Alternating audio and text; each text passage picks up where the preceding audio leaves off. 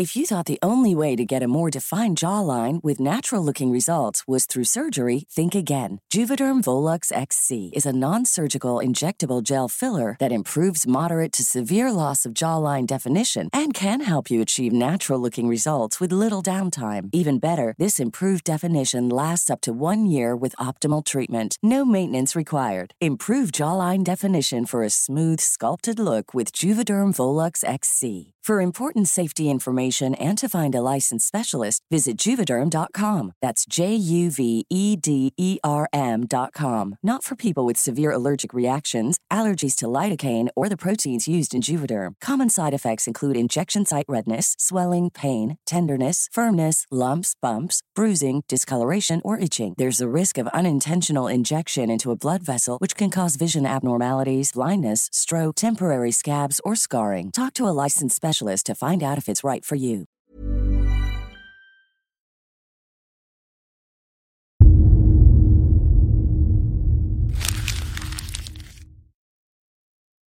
Seguirle el ritmo al país no es cosa fácil, pero en este espacio intentaremos, semana a semana y en 25 minutos, comprender juntos lo que sucede en el territorio que habitamos.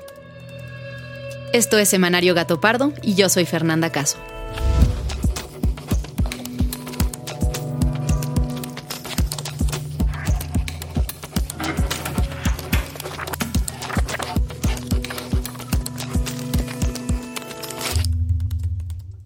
Esta semana hubo polémica en el equipo editorial para decidir el tema principal en este episodio. Una parte del equipo se inclinaba por hablar del proceso penal contra Ricardo Anaya. De hecho, Joaquín, el coordinador creativo de Gato Pardo, me buscó desde antes de la junta editorial para abogar por este tema. Ayer platicaba con Sandra y, y decíamos que tal vez el tema podría ser lo de Anaya. Digo, es, digamos, el ex candidato presidencial del PAN, Ricardo Anaya, anunció el lunes pasado que se iría de México después de recibir un citatorio, tras ser acusado por la Fiscalía General de recibir un soborno de 6.800.000 pesos. Esto, supuestamente, para votar a favor de la reforma energética promovida por Enrique Peña Nieto, y que favorecería a empresas extranjeras como Odebrecht.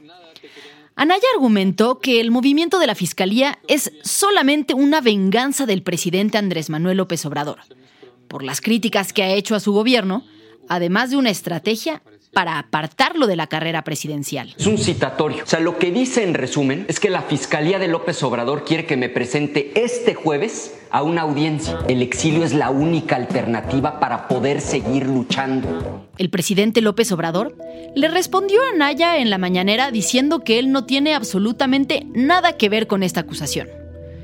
Anaya está siendo investigado por haber recibido una maleta repleta de fajos de billetes la acusación llegó de manera oficial por el antiguo jefe del Estado Mayor Presidencial, Norberto Gallardo Vargas.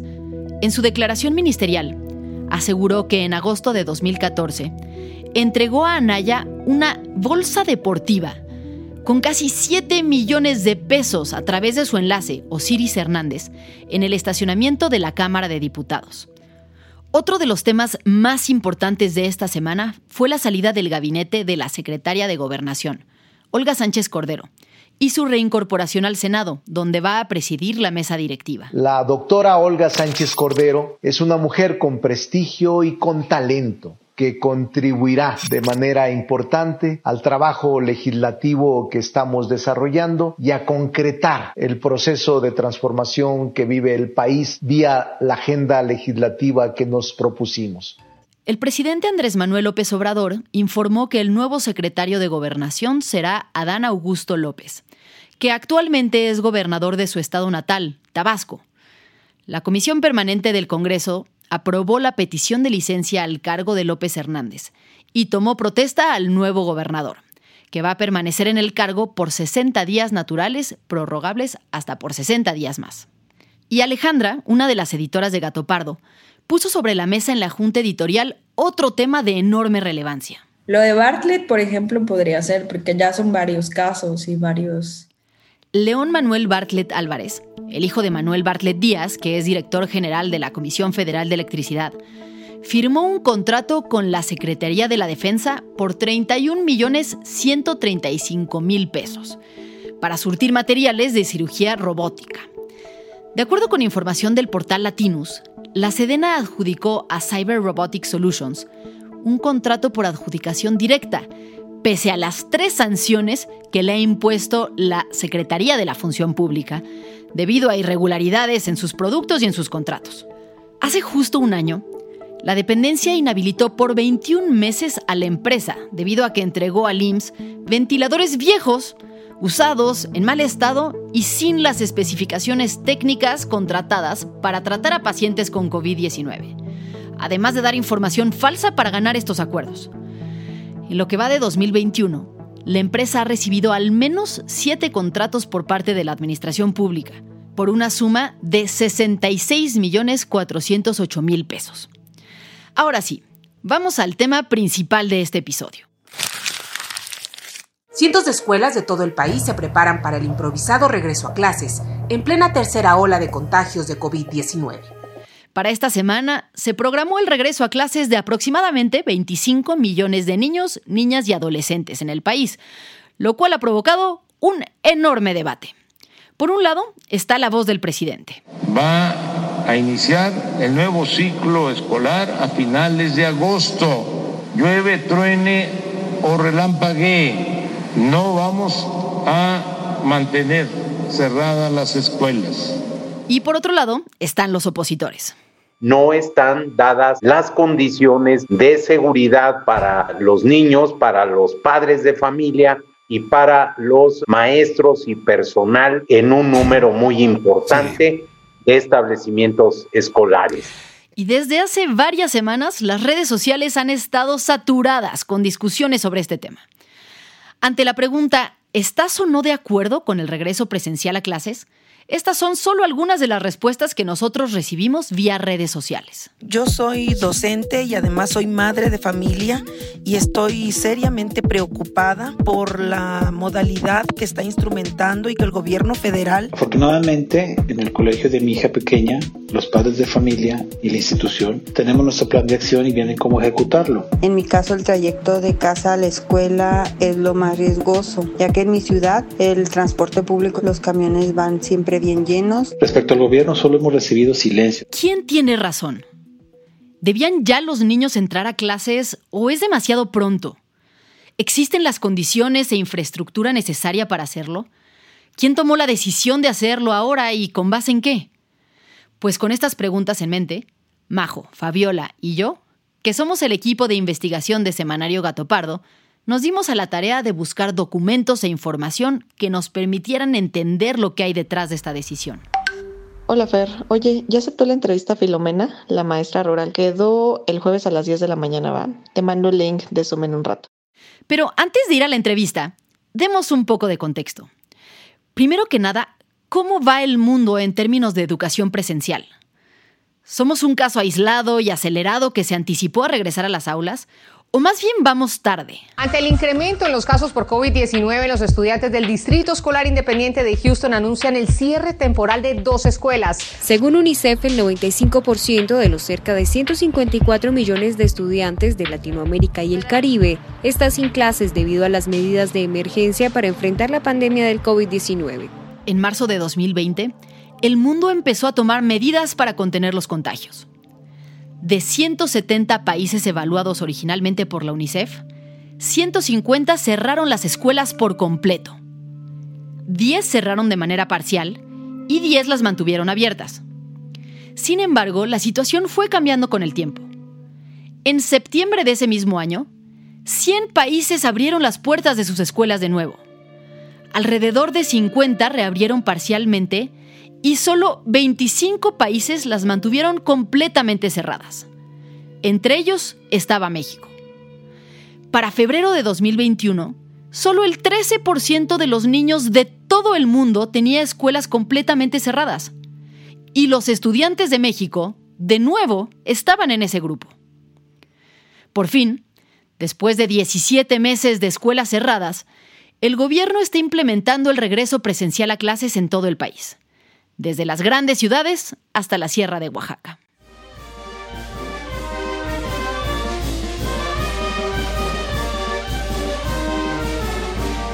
Tú estás de acuerdo con el regreso a clases presencial? Sí, sí estoy de acuerdo. Sin embargo, pues por la situación en la que yo me muevo, pues sí es un poco complicado.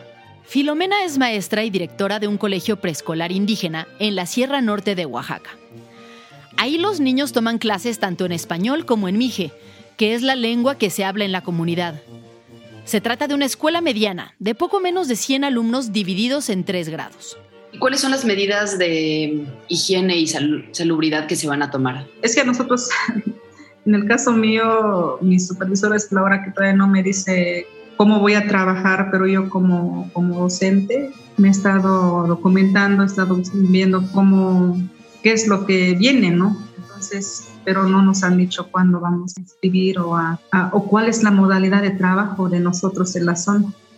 El 30 empiezan y todavía no se comunican con ustedes para explicarles nada. No, todavía no. Y pues yo como docente no puedo llegar a una escuela y decir esto voy a hacer, esto al rato me fincan las responsabilidades. ¿no? Para los niños del preescolar de Filomena, las clases en línea eran simplemente imposibles. No solo por la edad de los niños, sino porque la mayoría de las familias no cuentan con el equipo ni el acceso a Internet que se requiere para las clases virtuales. Durante la pandemia, Filomena decidió empezar a hacer ella misma sus propios materiales. Unos cuadernillos con actividades que descargaba en Internet y que las mamás recogían cada 15 días en el colegio. Y de lo que hacían, por ejemplo, de los cuadernillos, los materiales, eso sí era con equipo de la escuela. No, siempre lo hice ya con este, con la computadora, con el internet. Y pues ya en, el internet encontraba yo materiales o actividades que, que, yo misma ya construía, qué es lo que se tenía que tocar en el tema. Por ejemplo, en el tema de la familia, pues ya bajaba ilustraciones que tienen que ver con eso. O sea, tú hiciste todos los materiales que usaste durante todo el tiempo de pandemia. Así es. ¿Y las impresiones sí las ponía a la escuela? Nada, nada, todo. ¿Y siquiera las impresiones? Pues uno, y ya de ahí los papás ya nos apoyan a, recuperar lo que se imprime. Es decir, más allá de las clases por televisión, que presentan de por sí muchas complejidades y no han demostrado tener muy buenos resultados, durante un año y medio de pandemia, nadie se tomó el tiempo de pensar cómo resolver las necesidades de la educación a distancia de maestros como Filomena, que hicieron un enorme esfuerzo por compensar las omisiones del Estado. Y ahora, frente al regreso a clases presenciales, nadie, ni del gobierno de Oaxaca, ni del gobierno federal, se ha comunicado con ella para preguntarle qué necesita o para explicarle algún plan de acción, para decirle qué medidas tomar o cuáles son los criterios en caso de un contagio. Como cientos de maestros en México, Filomena está absolutamente sola ante una responsabilidad que la rebasa. Sin embargo, según pudimos investigar, la situación no es la misma en todo el país. Muchas escuelas privadas han hecho sus propios planes de contingencia, incluyendo, por ejemplo, pruebas rápidas para los alumnos e incluso han contado con los recursos para poner medidores de CO2 en los salones de clases y asegurarse de que haya buena ventilación. Pero, aún concentrándonos solo en las escuelas públicas, la diferencia entre unas escuelas y otras puede ser abismal. Para entender esto, vámonos a otra parte del país.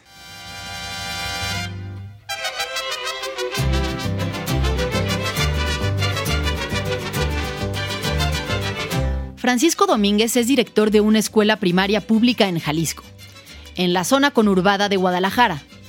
Le pregunto qué medidas sanitarias van a tomar para este regreso a clases y me impresiona lo organizados que están, sobre todo después de haber hablado con Filomena. Habrá horarios escalonados de recreo. Los grupos asistirán por mitades. Ingresaremos en horarios diferentes también. Por ejemplo, cuartos, quintos y sextos ingresarían 10 a las 8. Primeros, segundos y terceros ingresarían a las 8. Luego van a ingresar aparte por, por dos zonas. Grupos A en una zona, grupos B en otra zona. Revisar que siempre hay agua en los baños. Pondremos jabón en los baños. Habrá también gel para los maestros. Se aplicará también la cuestión de, del gel a la entrada. En la escuela de Francisco tienen resuelto todo. ¿Qué hacer si un niño presenta síntomas? ¿Qué hacer si sale positivo? ¿Cómo evitar aglomeraciones en la tiendita durante el recreo? ¿Cómo mantener limpios los salones, las entradas, las salidas, los materiales y hasta la ventilación? Los maestros necesitamos estar monitoreándonos todo el tiempo. Procuraremos tener en casa oxímetro, el medidor de temperatura también y estar reportando cualquier situación. Los padres de familia nos ayudarán a hacer el filtro en casa. También que mi hijo así estaciado con cubrebocas, cubrebocas limpio, bien puesto, que los alumnos no compartan ni materiales ni estén compartiendo tampoco comida ni utensilios para los alimentos. ¿Cómo puede ser que dos escuelas públicas tengan realidades tan distintas? ¿Por qué unos lugares están tan bien preparados y otros tan mal? Bueno, pues hay tres respuestas a esta pregunta. La primera de ellas es que el gobierno federal ha delegado prácticamente todos los protocolos del manejo de la pandemia a los estados. El papel que la SEP tuvo en todo esto fue realmente ridículo. El 23 de agosto del 2021, el gobierno federal publicó en el Diario Oficial de la Federación las nueve acciones clave para el regreso seguro a clases. Uno pensaría que después de un año y medio de reflexiones y análisis en torno al tema, la SEP, en conjunto con la Secretaría de Salud, presentarían un amplio documento con especificaciones y guías para los distintos tipos de escuelas que hay en el país. Pero no fue así. El documento completo, con las nueve medidas, tiene exactamente 12 líneas.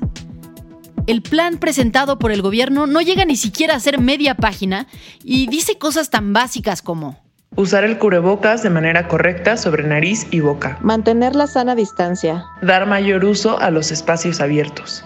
Sin ningún detalle, protocolo o plan de acción que pueda servir a los maestros, la SEP y la Secretaría de Salud le pasaron la bolita a los gobiernos estatales. Lo voy a resumir en lo siguiente. Salud dice, se puede abrir y educación dice, se abren las escuelas. A partir de ahí, pues obviamente ahí la, la, parte de las responsabilidades de cada una de las instancias. Ulises Reyes es director del Instituto de Educación de Aguascalientes, que es la máxima autoridad de la materia en el Estado.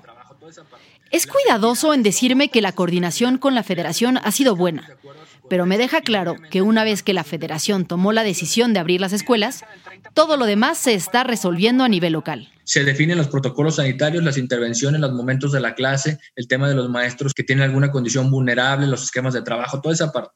Las entidades lo adoptan, esa es una realidad, le hacen ajustes, cambios de acuerdo a su contexto y obviamente en el marco de sus atribuciones toman decisiones. De hecho, aunque el gobierno federal haya dado el banderazo para que todo el país regrese a clases presenciales, la decisión no está siendo tan sencilla de implementar. El gobierno del estado de Hidalgo ha decidido que solo algunos municipios volverán a las aulas en este siglo. Los gobiernos de Guerrero y Baja California Sur se han manifestado en contra de abrir los planteles, y otros estados, como Aguascalientes, abrirán solo las escuelas que tengan las condiciones mínimas de agua, limpieza y reconstrucción después del abandono de casi año y medio. Mira, cerca del 30% de las escuelas fueron robadas o vandalizadas el cierre del ciclo escolar anterior. Hablamos de cerca de 360 escuelas en el estado de Aguascalientes. Eh, algunas le robaron materiales, cableado, equipamiento, toda esa situación. En este momento son cerca de 40 escuelas las que no tienen agua potable y en total son cerca de 200 escuelas las que todavía les falta alguna condición para poder arrancar. Por si fuera poco, las crisis sindicales han hecho que en otros estados, aunque el gobierno local esté de acuerdo con el regreso, en la realidad se vuelva prácticamente imposible. Y aquí entra la segunda explicación a las diferencias que hay entre el regreso a clases de unas escuelas y otras, de unos estados y otros. No dejen de aplaudir, que el pinche gobierno se tiene que morir. La Coordinadora Nacional de Trabajadores del Estado, la CENTE, anunció la semana pasada en conferencia de prensa que al menos 47 mil escuelas en las que ellos tienen presencia no volverán a las aulas sin importar lo que diga el gobierno federal y los gobiernos locales. Se trata de planteles en la Ciudad de México, en Guerrero, en Chiapas y en Oaxaca. Sí, Oaxaca, justamente donde vive Filomena, la maestra del kinder rural indígena con quien nadie se comunica desde hace meses, víctima de una batalla política en la que ni a ella ni a las familias de los niños los han consultado. Finalmente, hay un tercer elemento que hace que las brechas entre unas escuelas y otras, incluso entre las públicas, sean tan amplias. Alexandra Zapata es especialista y activista por la educación y rendición de cuentas. Construyó desde el IMCO el primer portal de transparencia en datos de escuelas del país y transparentó las primeras bases de datos de nóminas de maestros en 2014. Alexandra pone en términos contundentes esta tercera causa de la brecha entre unas escuelas y otras. cierto sentido, Fer, lo que hemos visto en los últimos 17 meses es casi una privatización de la educación como nunca la habíamos visto antes. Privatización de la educación. Es un concepto durísimo para un país que le ha apostado a la educación pública. Alexandra explica más a detalle esta reflexión es un traslado de las responsabilidades educativas del Estado mexicano a las familias y a los docentes prácticamente en su totalidad. Pero durante todo este tiempo que hemos tenido Aprende en Casa, los costos asociados tanto al acceso a Aprende en Casa, dígase computadoras, televisiones, radio, etcétera, ha corrido a, a costo de las familias mexicanas. Y más importante aún, quienes han tenido que financiar los planes de datos para seguir en contacto con, sus maestros son los padres de familia y son los docentes. Ahora, para el regreso a clases son de nuevo los docentes y las familias quienes tendrán que cubrir los costos de minimizar los riesgos del contagio. En algunas escuelas se le pide a los padres de familia no solo llevar agua y productos de limpieza, sino también que sean ellos mismos quienes limpien las aulas. Son ellos quienes deben comprar cubrebocas, tener un termómetro en su casa, mandar gel sanitizante o incluso mandar a los niños con su trapito personal para limpiar el pupitre.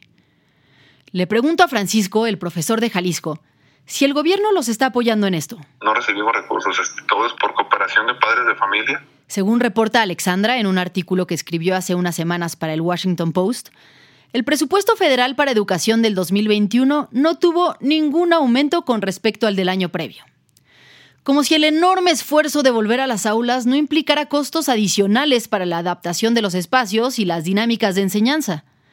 Y es esto a lo que ella se refiere como la privatización de la educación. Sabemos que ha cambiado la manera de estudiar y estamos contigo ante esta normalidad, porque en tienda o en línea tenemos los mejores precios y promociones.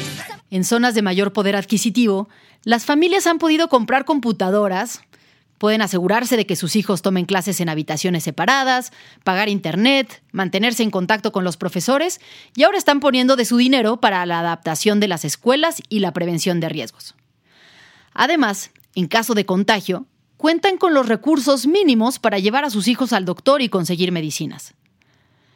En la Sierra Oaxaqueña, en cambio, durante el periodo de clases remotas, las familias apenas podían cooperar para pagar las impresiones de un cuadernillo quincenal que la maestra hacía por iniciativa propia.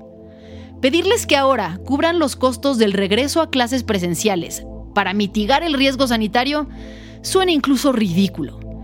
Y sin embargo, son justamente estos niños, los que viven en zonas más pobres, los más afectados por el cierre de las escuelas. Según datos del INEGI, hasta 6 millones de niños y adolescentes abandonaron sus estudios durante la pandemia derivado directamente de la crisis sanitaria o por motivos económicos relacionados. En zonas como la Sierra Oaxaqueña, según me cuenta Filomena, hay niños de los que simplemente ya no saben nada. Aunado a la deserción, los niños de zonas más marginadas son quienes están más expuestos a caer en manos del crimen organizado, ante la falta de espacios seguros como son los planteles educativos. Por si fuera poco, la violencia intrafamiliar ha aumentado de manera considerable y la depresión infantil se ha disparado, particularmente en niños y adolescentes que no tienen otros espacios de socialización y recreo fuera de casa, que son, una vez más, los más pobres del país. Según datos de la Secretaría de Gobernación, las carpetas de investigación en el país por violencia intrafamiliar aumentaron 24% durante la pandemia. Además, se rompió el récord histórico de suicidio infantil. En 2020 fueron 1.150 niños, niñas y adolescentes quienes se quitaron la vida, y 7% de todos los adolescentes reportaron haber tenido pensamientos suicidas. 1.150 niños se quitaron la vida en 2020. El dato es tremendo aún más si lo contrastamos con el hecho de que en toda la pandemia han muerto 600 niños por COVID. Es decir, murieron el doble de niños por suicidio en México en un año que a causa del COVID en todo el tiempo que llevamos de pandemia. Esto indica que cientos de niños corrieron riesgos mucho mayores al quedarse en casa durante todos estos meses. 0.004% es la probabilidad de que una persona menor de edad termine en una hospitalización por COVID y aún más bajo de que pierda la vida por COVID. Ningún papá o estudiante en este momento tiene una decisión fácil, pero sin duda son los más pobres quienes la tienen mucho peor. Es urgente tener un debate profundo y serio sobre el impacto de la pandemia en la salud física y mental de los niños, y aprovechar los retos que nos ha puesto esta crisis para imaginar nuevas formas de escucharlos, protegerlos y ofrecerles un futuro mejor. Pero bueno, en términos concretos, más allá de una buena inversión económica y lineamientos más claros para todas las escuelas del país, ¿cuál sería hoy el primer paso que el gobierno tendría que tomar si quisiera corregir el rumbo? Alexandra me da su opinión.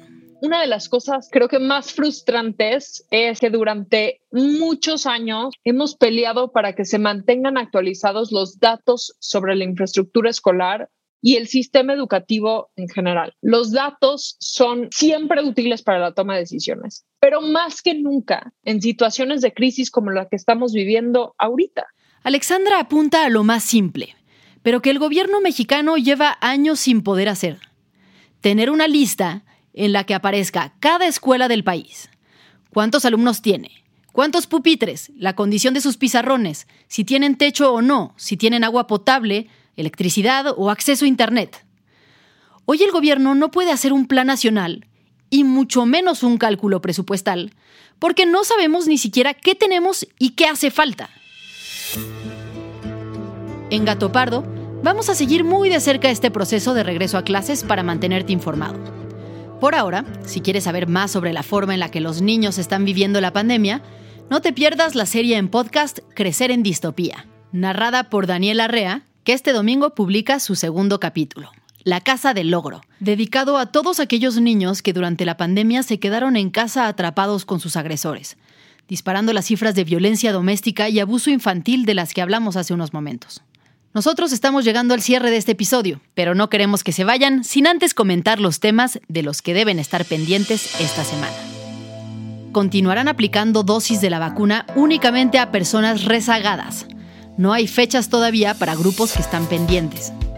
Y mañana, miércoles, comienzan las labores de los diputados de la 65 legislatura, la cual ha sido marcada con un acontecimiento histórico, pues es la primera vez que San Lázaro verá la conformación de una paridad de género absoluta, con 250 hombres y 250 mujeres. Muchas gracias por habernos escuchado y gracias también a quienes hicieron posible este episodio. Alejandra González Romo, Guillermo Sánchez y Sandra Barba en la selección de temas y elaboración del guion. A Joaquín León en el diseño creativo, María José Vázquez y Fabiola Vázquez como asistentes de investigación y Pablo Todd de Mano Santa por la producción sonora.